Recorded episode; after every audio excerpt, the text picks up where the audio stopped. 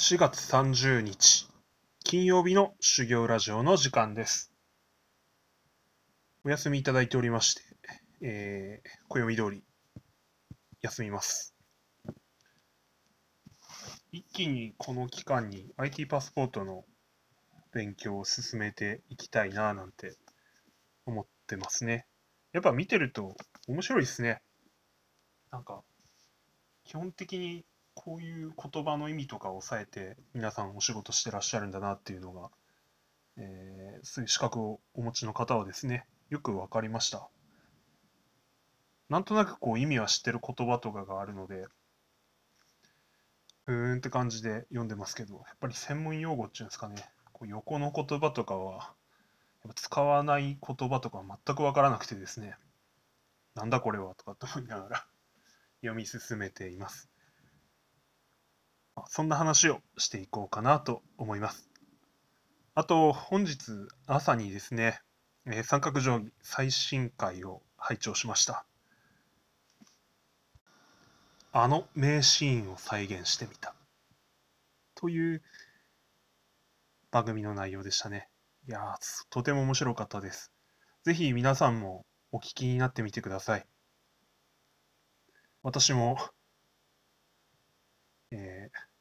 鬼パス、キラーパスを受けましてですね、少しあのワンシーンやってみようかなと思ったりしています。まあ、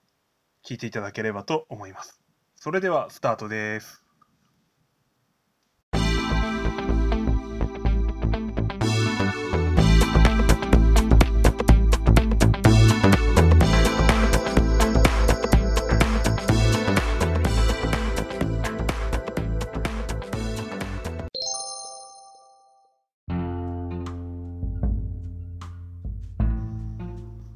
皆さんお疲れ様です。修行ラジオ、今日も話す練習をしていきたいと思います。えー前回の配信から少し時間が空いてしまいましたけれども、まあ、それなりにいろいろあったなというところですね。まず4月28日には結婚記念日でして、えー7年目が無事終わり、8年目に向けて、え走り出したというところですかね。走り出した、歩き出したか。まあまあ、妻に感謝の気持ちでいっぱいですね。あとやはり妻のご両親ですね。えーサポート本当にありがたく思ってます。おかげで、なんとか子供2人もですね、お世話になりながら生活できています。特に何も買ったりとかしてなかったんですけど、まあ、あの駅前からバス乗ってるのでですね、まあ、駅ビルの中に行って、まあ、ケーキでも買って帰るかということで、ケーキ買って帰りました。で、妻からはなんか好きなお酒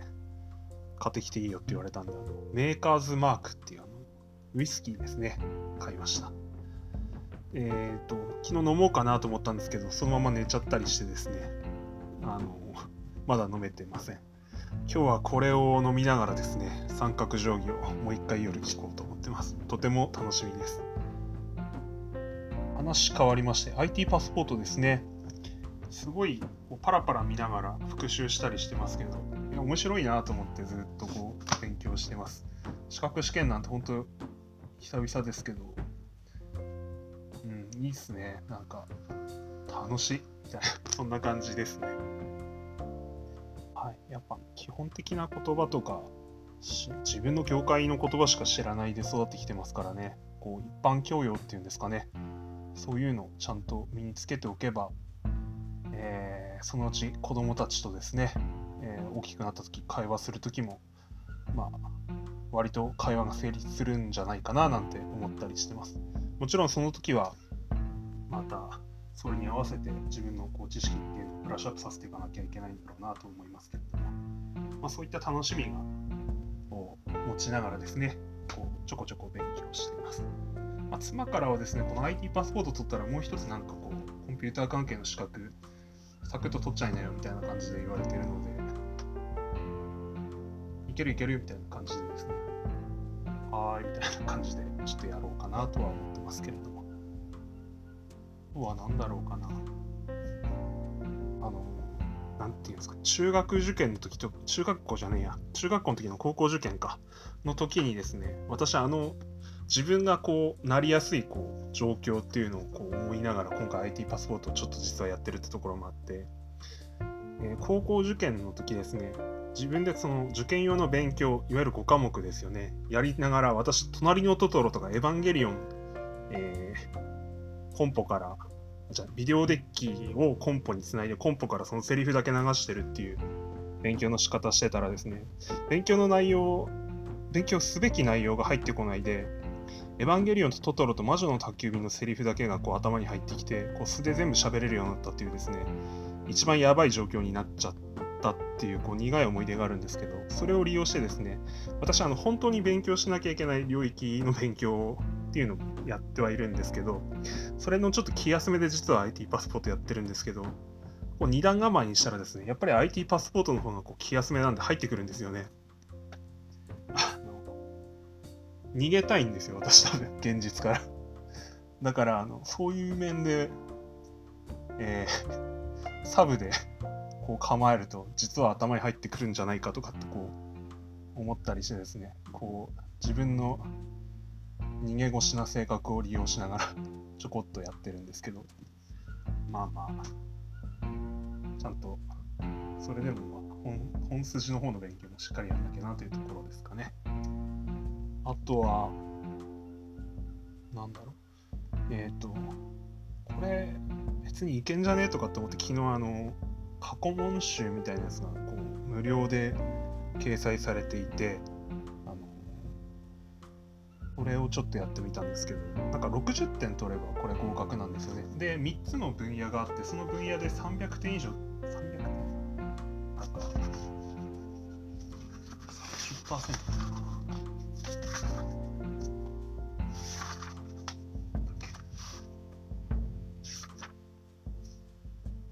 30%以上取ってればいいのか。で、それで合否が決まるらしいんですけど、まあ、ぶ本番でもいけんじゃないって妻に言われてたんでですね、ちょっとやってみたらですね、案の定こう、60点ギリギリしか取れなくて、えー、つまりあの、落ちるかもしれないっていう状況なのでですね、これやっぱり一回しちゃんとして、あのちゃんと出題傾向というかですね、やんないと私は落ちるんだなっていう、そういう基礎的なのことを知っていないんだなっていうのがよく分かったので、ちゃんと読み進めようという気持ちになりました。話は変わりまして、三角定規の中でですね、名シーンの再現ということで、えー、お三方はですね、アニメのですね、もののけ姫とガンダムですね。あとは、ラピュタのシーンを再現されてましたね。湯気さんのムスカ大佐すげえいいなと思って聞いてたんです。声の質があっておられるなと思ってですね、こう聞いてましたね。目が目がとかやってくださらないかななんてこう思ったりしながらこう聞いてましたけれども。で、ちょっと触れば私もやるんじゃないかというようなこう話題になりましてですね、えー、話題を振っていただきましたので、私もちょっと喜んでトライさせていただこうと思います。アニメも考えたんですけどですね、なかなかパッと思い浮かぶのがなくてですね、えー、私好きなこう映画から2つやっていきたいかなと思います。海猿って皆さんご存知ですかね？あの藤英明さんと加藤愛さんとかですね出ておられた映画で非常にこうヒットした映画ですけどでまあその後こう原作者さんとフジテレビ関係こじれてもう映画も何もやらやれないっていう 状況にまで陥った作品ですけどすごい映画の第1作目が特に好きで、えー私あの藤達也さんが演じられた源教官がすごい好きなんですよ。もしかしたらこうタイプ的にはすげえこう鬼教官なんでですねもうもう受け付けないっていう方もおられるかもしれないんですけどまあ私は結構好きですね。なんていうか自分の考え方ともすごいこうマッチしていて、要は仕事ですよね。に進んでいくならもう覚悟決めろっちゅうことですよね。あと本当に自分分かっとけよと。その仕事をやろうとした動機何なんだ。ちゃんと突き詰めて考えて、え進んでこいよと。で特にこの海猿は潜水士を扱っていまして、えー、まさに人命救助をする仕事です。で、ミスれば自分、仲間も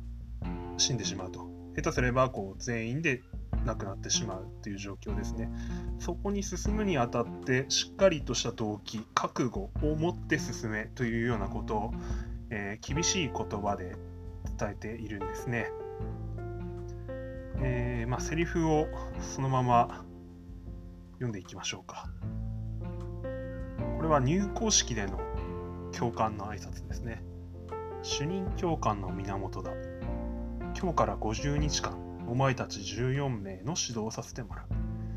最初に断っておくがな、俺の仕事は潜水士を育てることではない。向いてないやつをふるい落とすことだ。おいお前名前はなぜ潜水士になりたい？というまず動機を尋ねていきます。で、まあ、みんな口々に人命救助ですというようなことを答えるわけですね。で、きれい事を言うなと。本当の理由を言えというような形でどんどん通っていくわけですね。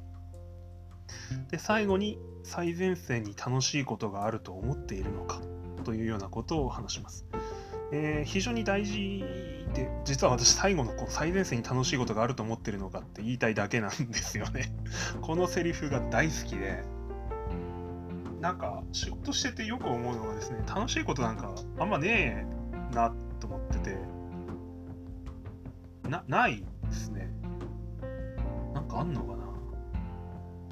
別にないなっていつも 思ってて、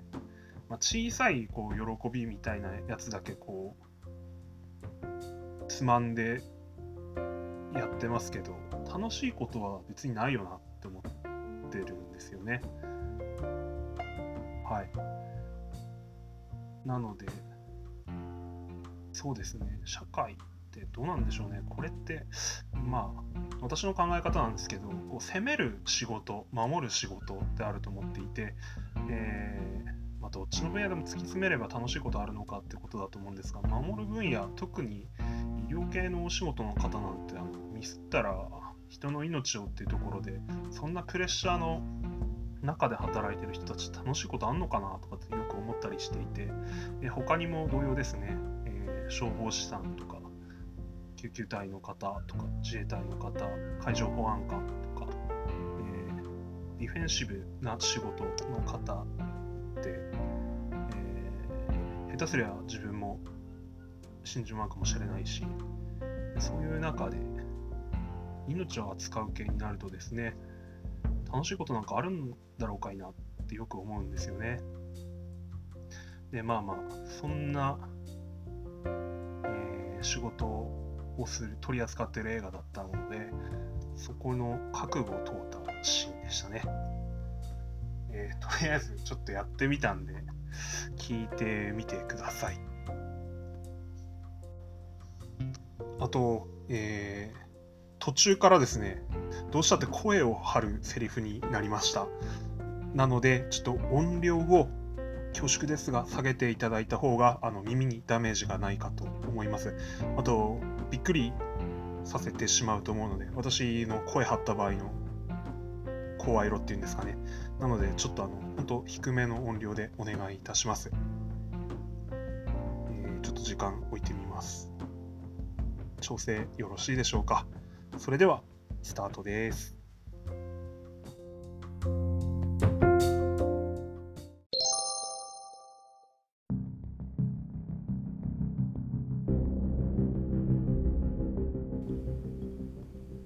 主任教官の源だ今日から50日間お前たち14名の指導をさせてもらう。最初に断っとくがな。俺の仕事は潜水士を育てることではない向いてない奴を振るい落とすことだ。おい、お前名前は？なぜ潜水士になりたい？お前はなぜ潜水士になりたい？お前はお前はお前はお前はお前は全員口を揃えて人命救助か。きれい事を言うな！野村！本当の理由は何だ？正直に言ってみろ。土屋。川口。八重樫。三島。特急隊だ。エリート集団の一員になりてえだけだろ。工藤。本当の理由だ。お前は。退屈だ。最前線に楽しいことがあると思っとるのか？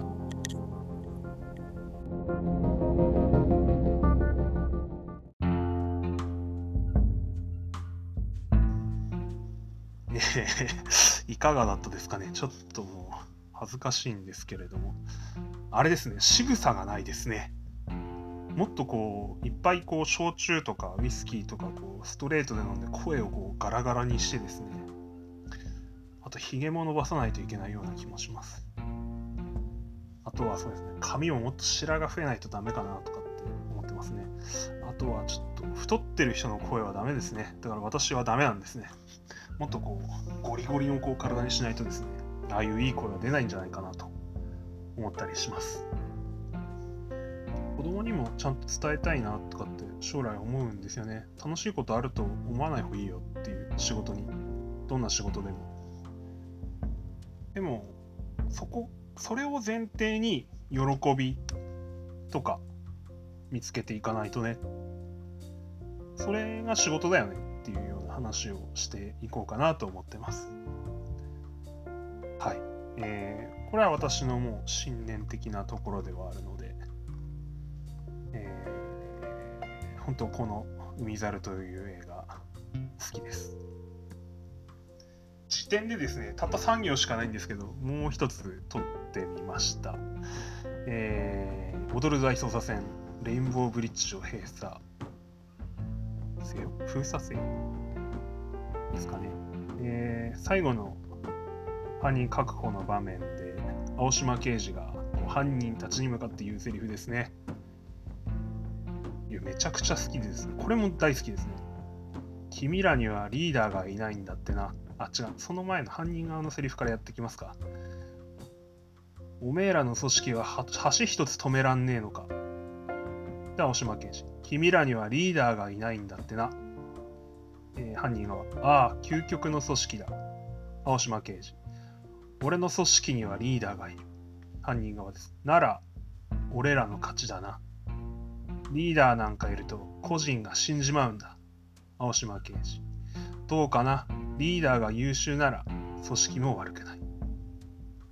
犯人が、はははは、んなわけねえだろう、バカ、ほさいてろ。みたいな感じで、犯人たちが逃亡しようとするんですが、そこにこう、嫉妬ですかね、あれは。えー、が、バーっとこう来てですね、犯人が確保すると。されるという場面ですね。私結構この青島刑事の君らにはリーダーがいないんだってな。俺の組織にはリーダーがいる。どうかな？リーダーが優秀なら組織も悪くない。いや、これすごい大事だなって思っていて、えー、まあすごい当たり前のことですけど、やっぱ優秀であるために常に努力し続けなきゃいけないんだろうなっていうところですかね当たり前なんですけどすごい当たり前のことをかっこよく言ってるというところですかねなのであの逆にリーダーじゃない自分であったとしても、えー、常にこう向上心を持って頑張っていれば、えー、組織のいいピースにはなれるんだろうなと思ってやってるって感じですかね。まあまあそんなセリフをちょっとやってみました。時点です。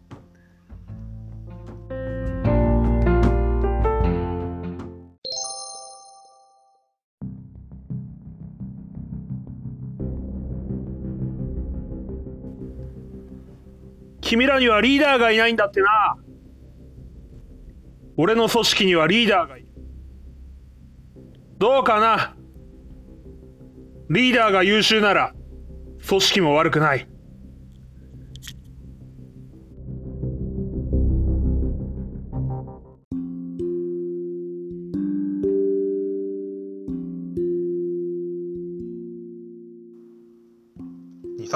ってしまって、えー、本当にすいませんでした。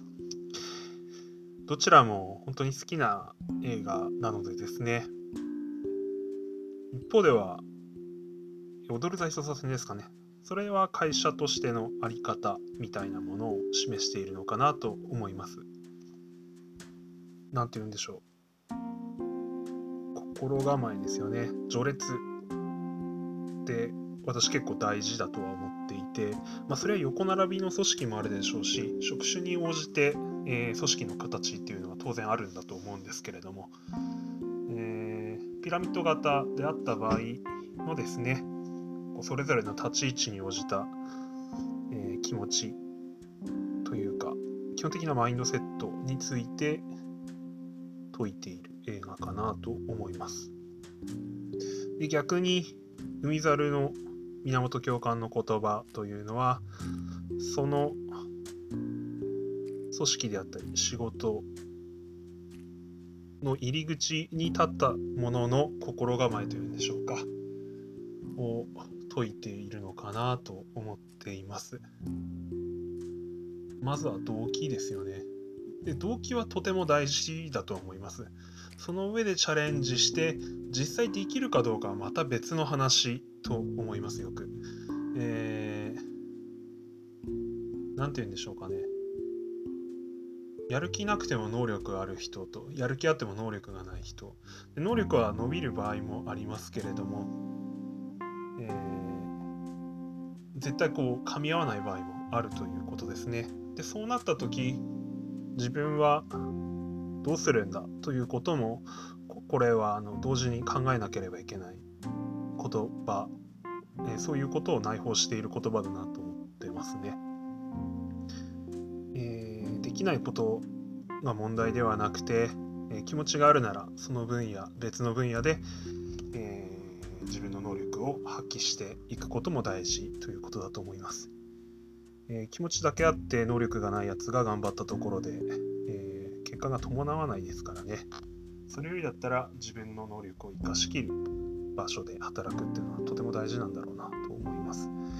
えー、これはそうですね。うん。まあ、子供たちにはちゃんと伝えないといけない現実的な言葉なんだろうなと思います。自分の能力をどの場面で、どの場所で生かしていくのか、ここをちゃんと伝えないままですね、ただすごいすごいだけでやってると、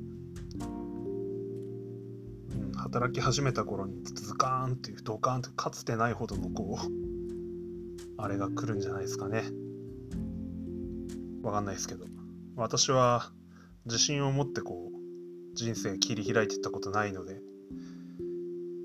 わからないですね。いつも俺はこれしかまず現状はできないな。ってで今持ってる手持ちこれしかないけどでこの分野ちょっと厚くしてみるかとかそんな感じで、えー、なんとかやってる方なので大いなる自信を持って何かにチャレンジとか働いたこととかないんですよね。なので自分のこう太ももが大いなる自信を持って何かに臨む子になるかは分かりませんけれどもでもそんなすげえやつそんないねえからさっていう。俺見たことねえわそんなやつっていう感じでですね。そうですね。まあ自己肯定感は大事ですけど自己肯定感の塊みたいなやつにはならないようにですね。えー、アドバイスしていきたいなというところですね。それではなんか小難しい話になっちゃいましたけれども。要はその場で自分がかっこいいという思える姿で活躍できてるかってそういうイメージを持って、えー、頑張れよと いうことをこうザクッと子供に伝えていきたいかなと思います。それでは今日も最後まで聞いてくださった方おられましたらどうもありがとうございました。また三角定規の皆さんにおかれましても、えー、トークテーマ振っていただきましてどうもありがとうございました。え、夜もう一回酒飲みながら皆さん三角定規聞いてみませんか？それじゃあ、今日も最後までありがとうございました。失礼します。